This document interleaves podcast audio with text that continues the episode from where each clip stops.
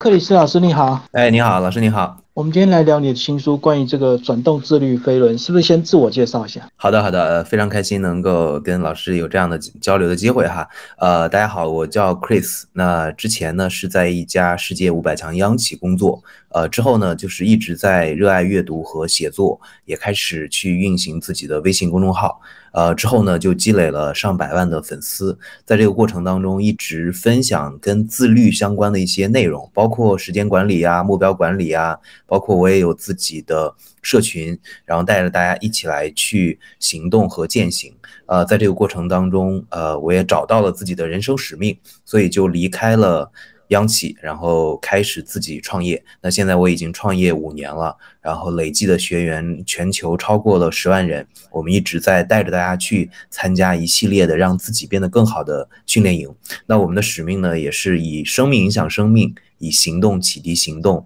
让更多的人拥有改变自己的力量。非常开心能够来到老师这里，一起来交流我这本新书《转动自律飞轮》。好，老师，那是不是先讲一下你当初这个自律的时间点？呃，其实自律时间点，我当时写过一篇文章，叫《自律十年是怎样的一种体验》。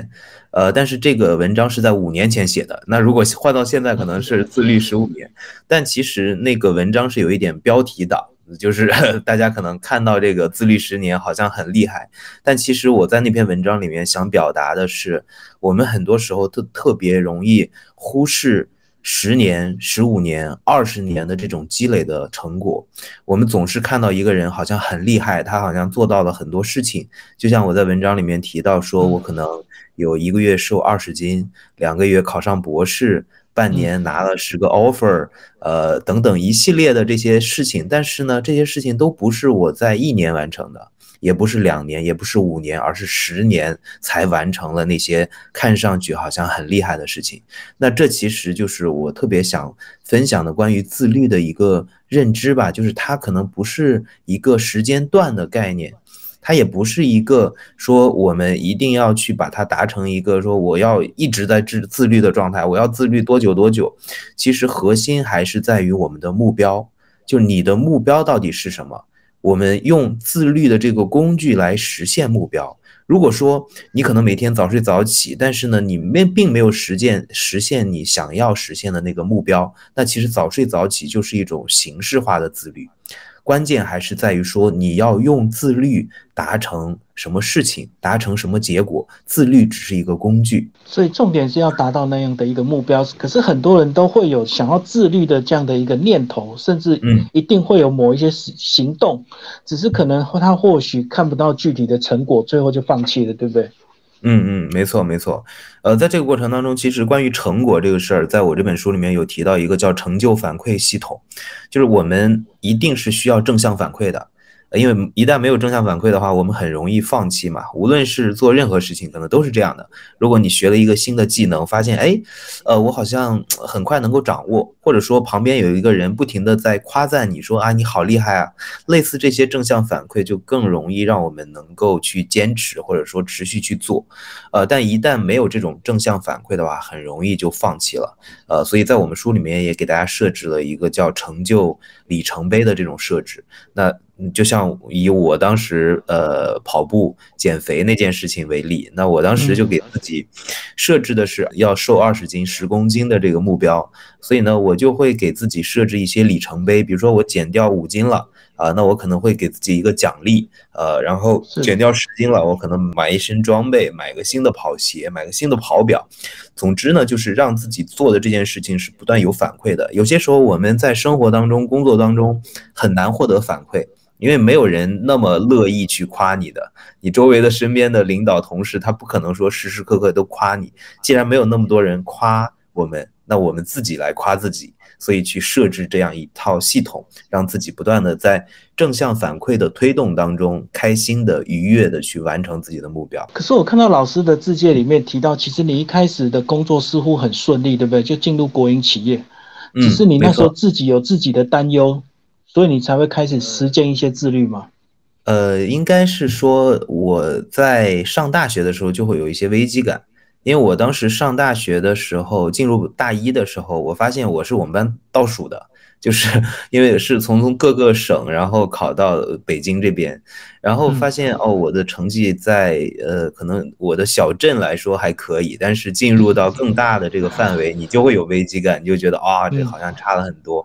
当然，在这个过程当中，其实是一个不断接纳和不断挑战的过程。就是我们能接纳自己目前的状态并没有那么好，或者说，呃，并没有达到你自己想要的那个状态。但是呢，你能接纳目前的状态，同时呢，你愿意说站在一种成长型思维的角度，说我只要持续去努力，我就可以变得更好，哪怕是好那么一点点。呃，其实而不不是说我一定要一定要一步登天的。所以再回到说，呃，您刚才提到的找工作这件事情。其实找工作最开始也是比较曲折的，在我的书里面其实也有讲。我当时去参加一个我们叫群体性面试，就是大家一群人坐在那儿，然后有一个 boss 可能问一个问题或者抛一个话题，大家一起来交流和讨论。然后我全程大概一个小时一句话都没有说，就我就看到周围那些跟我同龄的那些求职的人，我就觉得人家怎么那么优秀。人家为什么就滔滔不绝？人家为对一个呃事物的认识，这个观点为什么如此深刻？然后我就无地自容，就想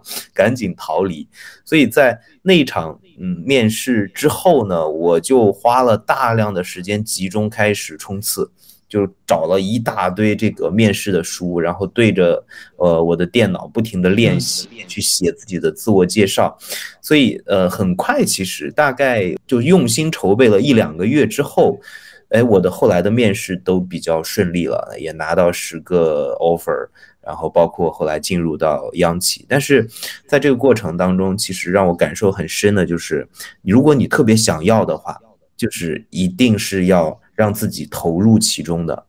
呃，千万不是说啊，我觉得这个无所谓，但内心又觉得很，它很重要，就装作一副无所谓的样子。其实最后的结果一般都比较差。但如果说你真的想要，那一定是说我要聚焦在这件事情上，我愿意投注，我不害怕说，因为我投注了，最后又失败了，这种患得患失。呃，这是我想分享的一个点吧。里面就有提到要高度的关注啊。那在那一场失败的团体面试中，你有没有观察出来，在整个问答的过程是要抢快，还是要逻辑很清楚、很具体的再来回答？哪一种是比较占优势在主管的这个面前？啊，您说到群体面试啊，就是面试这个事情，我觉得首先是一定是你你这个人跟这家公司的匹配。就很多时候你会发现你的整个价值观跟这家公司文化不太匹配，那么你怎么说你说什么都很难进入，或者说它都不是一个好的选择，这是第一是一个前提。然后所以这里面这个前提背后是说，呃，当你的一份工作或者说一份求职不太顺利的时候，不要去苛责自己，不要觉得说是我太差了，而是说你跟他不合适。这是我觉得可能对于很多求职的小伙伴一定要认清楚，这不是说安慰大家，而是真实的就是这样的，因为它不一定就是你最好的选择。看上去你觉得很喜欢的一家公司，可能进入之后会让你很崩溃。核心在于你的价值观跟公司的企业文化的匹配度。第二就是技术操作层面，就像老师提到的这个，呃，具体到面试的时候，我应该怎么样的一种表现的状态？呃，我个人是觉得，首先你要预设。就是提前找到你在这样一个群体，就是群面的时候，你的最擅长的角色是什么？因为在那样的群面的那个角色里面，有的小伙伴可能他天生就是，或者说他一直以来擅长这种交流，擅长去发表观点，擅长去跟人沟通，他可能就愿意去支撑一个以 leader 的角色来去在这样一场群面里面去嗯交流。他会发发表有观点，他会组织大家去做一些事情，但是有些同学呢，其实他的优势就不在于交流或者表达，呃，那他可以去适当的去承担一些其他的角色，因为一场群面就相当于一个小的公司，在我们公司里面不可能每一个人都是 CEO 的，那既然那个人做。而我不擅长，那其实我也有可以承担的角色，我可以做一个叫 timer，就是我我来定给大家计时啊，呃，或者说我在这个过程当中帮大家去呃整理一些观点啊，做一些笔记啊，做一些相关的其他类的工作，找到那个擅长的角色，我觉得是在曲面当中可以去尝试的一个我觉得比较有效的一种方式吧。当然，另外就是呃可能表达上面，呃其实说话就是说三点。呃，我我我有三个观点，第一、第二、第三，这样的话让自己的表达更自信，让听的面试官也好，或者同学也好，能够更逻辑清晰的接收你的信息。那这个其实推荐大家一本书，叫《金字塔原理》。呃，我我不知道台湾那边那个翻译叫什么，就是呃麦肯锡的那个结构化的那个方法，那个是我觉得特别快的，能够帮助大家理清楚你讲话逻辑的。呃，就是它不会乱。很多时候是我们缺少这些训练，一旦稍微看个一个小时，刻意练习一下，你的表达的这种状态和能力，一下子会，我觉得是翻十倍都不止的。好，那接下来我们就来破题，这本书名啊，《自律飞轮》。老师是把飞轮稍微 结构跟我们聊一下，很多人搞搞不好还不知道什么叫飞轮。OK OK，呃，飞轮其实我们可以，呃，顾名思义啊，可以想象一下，就是我们眼前有一个巨大的轮子，巨大的飞轮，然后它它是在在天空中的，它需要去转动，我们要去转动这个自律飞轮。但是呢，这么大的一个轮子，你最开始去转的时候，其实它是很难的，因为它太沉了，太大了，太重了。嗯。所以你推的时候，可能它最开始的时候，它都感受不到那个轮子在转。但是你持续的往上推，一点一点往前推，一点点往前推，慢慢慢慢，就跟我们骑自行车一样。最开始可能你要上坡的时候，你蹬着很很很费劲的，但是随着你的速度越来越快，然后这个轮子它自己是有惯性的，一旦有了惯性以后，其实你都不太需要有太大的助力。你都不用太费力气，这个轮子它都在持续的保持转动，这在呃商业也叫飞轮效应嘛，就是呃亚马逊的杰夫贝索斯他的一个观点就是要一定要找到你商业上的那个飞轮，找到飞轮之后能够让整个的商业态变得更好。那我的自律飞轮呢，其实给到大家一个模型叫做自律金字塔模型。就在我这课程里面，其实有画了那个自律金字塔的那个图，呃，它包括了五个系统，呃，其中包括最底层的这个动机系统，就是找到你的最大的那个人生的目标，你的底层的动机，这个是最大的一个内驱力，也是自律的。我的我觉得是一个底层的操作系统，然后再之后呢是行动系统，你需要去设置你的 OKR，去冲刺你的阶段性目标。就像我提到的，说其实人生它是一个需要我们阶段性冲刺的马拉松。就我们可能前十公里，我们到最后一公里了，冲刺一把，然后。达到一个 level 以后，进入到新的一个十公里，那其实这种冲刺呢是需要方法的。我们给大家提供的是 OKR 的目标管理方法，还有第三个系统叫成就系统，就是刚才提到的，它是一个个人成就反馈体系。你要给自己设置一些正向反馈，别人不给你正向反馈，我要开开心心的给自己正向反馈。还有第四个是平衡系统，就是我们怎么。平衡工作、生活、学习各个方面，然后去设置你的平衡仪表盘。最后就是一个成长型系统，就是一定要拥有成长型思维。就像我我刚才提到的，其实我知道我现在可能没有那么好，但是我相信只要我持续努力的话，我一定可以变得更好，哪怕只是一点点。这样就形成我们自律金字塔的几个模块，大家慢慢的一点一点推动。最开始可能效果没有那么差，但是找到那个突破口，随着那个轮子转起来以后。它可能会变成好几个齿轮一样的互相咬合，这个小齿轮带动另一个齿轮，带动另一个齿齿轮，会让我们整个生活的这个。呃，飞轮会越转越快，这就是我们转动自律飞轮的整个一个呃逻辑吧。好，老师刚提到整个系统是分为五个阶段，从动机一直到成长，然后最后会不会因为你的年纪不同，你的目标改变，或者是你的家庭状况改变，可能从单身变成家庭有小孩，你是不是要重新再检视你的动机，然后再做一次循环？对，老师说的特别好，就是，呃，动机系统，嗯，在我的书里面也提到了，我们提供的一个方法叫人生基本法，就是你可以按照那个模板来去撰写你的人生基本法，它里面有你的动机、你的目标，然后你的策略，呃，就像老师提到的说，随着我们年龄的变化，随着你的阅历的增加，随着你的整个家庭关系啊、人际关系的变化，你的整个动机或者人生使命一定是会发生变化的。就像我在二十岁的时候、三十岁的时候，未来可能马上要四十岁，然后五十岁，我的整个对于人生的一些看法一定是有变化的。所以我们的这个模板人生基本法是要求大家要隔一段时间就回来去重新写一下的。重新去问一问自己：OK，我自己想要的那个事情是不是我现在正在做？是不是我的人生使命有了变化？呃，这是一定会有变化的。如果人生使命没有变化的话，很有可能证明这个人没有成长。就像二十多岁的时候，我们特别想成为的那个人，可能到你三十岁的时候，发现哇，原来我当时好像这并不是我想要的。呃，因为你成长了。如果说你一直觉得说你。呃，就像我们五十岁想要的是东西和我们十几岁、二十多岁青年人想要的东西是一样的，那证明我们这这三十年好像是白活了嘛？真的，所以这是我觉得是一种必然。老师这个问题特别好。所以年轻的时候，大部分人追求一些自律系统，可能都是为了财富自由，或者是更快赚到金钱。到了一定的年纪，可能或许就是因为家庭的关系，或者是健康出了问题，反而他要重新调整，就要抛弃一些东西，对不对？对，没错，没错。就像我们在课里面其实提到的叫富足人生，就是因为自律它不是一个目标，我们的目标呢是实现富足人生，只不过是自律是实现富足人生的一个工具而已。那我们提到富足人生，就提到了五个维度。就像老师提到的，说可能我们现在更多的世俗意义上呢，大家更关注这个这个财富自由，呃，我要有更多的钱，更多的 money。但是呢，其实我们所说的富足人生，包括了这五个维度，包括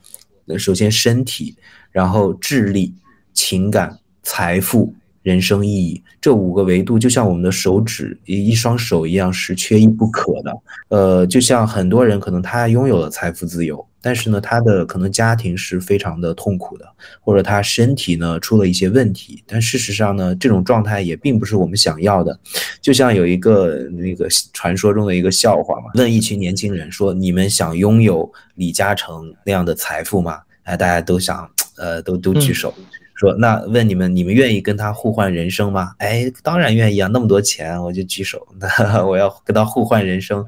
然后第三个问题说：“那。”别忘了，你拿到他的财富的同时，你也会拿到他八九十岁的年纪。接下来没有任何一个人举手，因为其实这就是没办法互换的人生。我们每一个人都在不同的维度，可能拥有你自己的最佳的那个状态。可能我们钱少点儿，但我们开心啊。呃，可能我们这个难过一点，但我身体硬朗。这其实每一个维度都是需要我们去投资的。它就像我们的，呃，人生的每一个账户一样，我们是需要给它投资来去才有收获的。好，老师这整本书呢套了这个五个这个呃系统这样子一路写下来，但是在每个章节后面，老师都有特别在强调一个呃知识复盘，所以这也是这个简单的一个重点。如果说你没有时间看完整个章节，直接看最后这个复盘重点，对不对？对，没错，没错，因为复盘这个东西呢，也是我们单独有一个章节就讲复盘这件事儿。因为太多的时候，我们俗语叫“狗熊掰棒子 ”，就是掰一个棒子扔一个棒子。基本上看完，哎，看的挺嗨，然后挺开心，觉得还挺有意思，很有共鸣，然后很有收获。但收获在哪里？第二天全忘了。因为本身我们大脑的这种记忆的结构就是很容易遗忘的嘛，所以我们希望去通过建立一种复盘的意识，让大家能够更好的消化和理解。核心还在于说，一定是要践行的。因为这本书其实搭配的是我们的一个社群，我们的一个训练营。我们叫幺零八自律行动营，就是大家前一个月，相当于三个月的时间。第一个月呢，其实就在上课，就在认真的听课；到第二个月和第三个月呢，就是在践行，践行我们书当中的一系列的理念。我们也会设置像富足人生的五个维度，我们都会有呃所谓的训训练营中的训练营，就是有一些分支的小营，让大家去践行。通过这一百零八天，哎，大家发现听课的时候我有收获。但是呢，其实也几乎是纸上谈兵。但真的是应用到这个实践的时候，呃，真的是我们一群小伙伴，哎，大家瞄着一个目标，我去真实的去冲刺，我真的要用 OKR，我去冲刺我的目标了。他去应用书里面的理论和知识的时候，落地到行动的时候，他在这种，呃，这个学习的效果是最好的。呃，否则的话，很有可能就是呃很很开心的看了一本别人成功的书，哈哈，然后感觉好像自己也可以，但其实是很虚妄的一些一些东西。对，我看坊间很多训练营也是这个短期速成，两天一夜，然后结束之后就结束了，很少像老师这样用一百零八天具体的去实践落实。对，没错，没错。当时我们因为我们这个训练营已经做了四年的时间了，但是四年的时间我们只做了八期。就相当于一年只能做两期，太重了，呃，我们三百个学员，差不多有六七十个工作人员。然后，所以这是一个特别重的训练营。曾经我们也想砍掉，因为它可能整个成本核算，因为我也在创业嘛，确实会差一些。但是呢，这是我创业的初心。我之所以创业，就是因为在做这个训练营的过程当中，我找到了自己的人生使命。我甚至在第一期的训练营的课程的时候，我跟大家说，我要决定辞职了，因为在很多的我的读者。呃，眼中说离开体制内，离开央企，然后自自己创业，其实是一个非常冒风险的事情。但是我在这个课程里面，其实也是找到了我自己，然后包括在训练营的过程当中，发现大家真的有变化。很多人他们减了十几斤、二十斤，然后改善了自己的亲密关系，改善了自己的亲子关系，然后让自己找到了新的工作，让自己整个状态不再焦虑。所有大家的发生的这些变化，会让我觉得说这件事情是极其有意义的。所以我们也愿意说以一种重度的陪伴和服务来去把这个训练营做下去。而且我们这里面也搭配了特别重要的一个叫教练对话，就是一对一的教练对话。嗯。然后这样的教练对话呢，可以让大家在这个行动的过程当中得到很好的赋能。最后这本书的重点一句话：忘掉自律这件事情。读了整本书要忘掉这两个字。没错，很没错，嗯，对，嗯，因为这是我在后记里面提到的，因为太多的小伙伴会有一个误区，觉得说，哎，我要变成一个自律的人，我要给自己设定一些自律的目标，我要早睡早起，我要健身减肥，我要变成变出六块腹肌，我要有马甲线，总之呢，给自己或者财富自由等等等等，总之给自己设置了很多自律的目标。但是呢，很多时候其实自律真的不是我们的目标，那些都是形式化的自律。我们去回头看一看那些。有成就的人，其实不是每一个人都是早睡早起的，也不是每一个人都是六块腹肌的，也是有很多的非常有成就的，可能身材管理上面并没有那么好，但是他们在各自的事业领域是非常棒的。所以你说他们不自律吗？他们非常自律。那难道说只有六块腹肌的人才自律吗？他每天去健身房健身，可能不是单纯的因为自律，而是因为他可能不想回家，不想回家跟妻子交流，不想回家带孩子，他在逃避自己的生活。那我觉得这不叫自律，这是一种自私。所以，我们最后希望说，大家看完这本书以后，能够找到你最。重要和最在乎的东西是什么？你的目标是什么？你的使命是什么？然后你愿意花时间和精力投注其中，而不是去纠结说我会不会变胖，我是不是睡得太晚了，我是不是有一些不自律的行动？其实这些东西都无没关系，无所谓的，只要你实现你最想要、最在乎的那个目标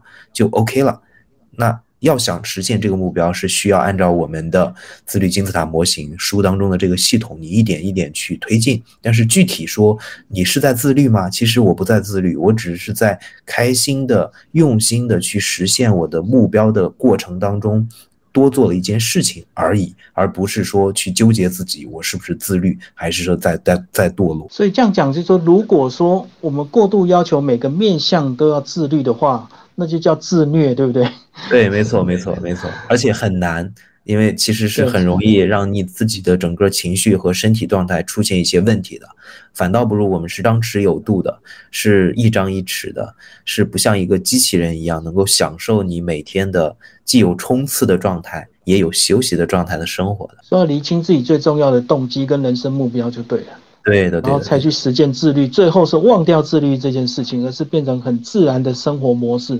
对的，对的，对的，老师说的太好了。谢谢克里斯老师为我们介绍这本书啊，《反动自律飞轮》，谢谢。好的，好的，感谢老师。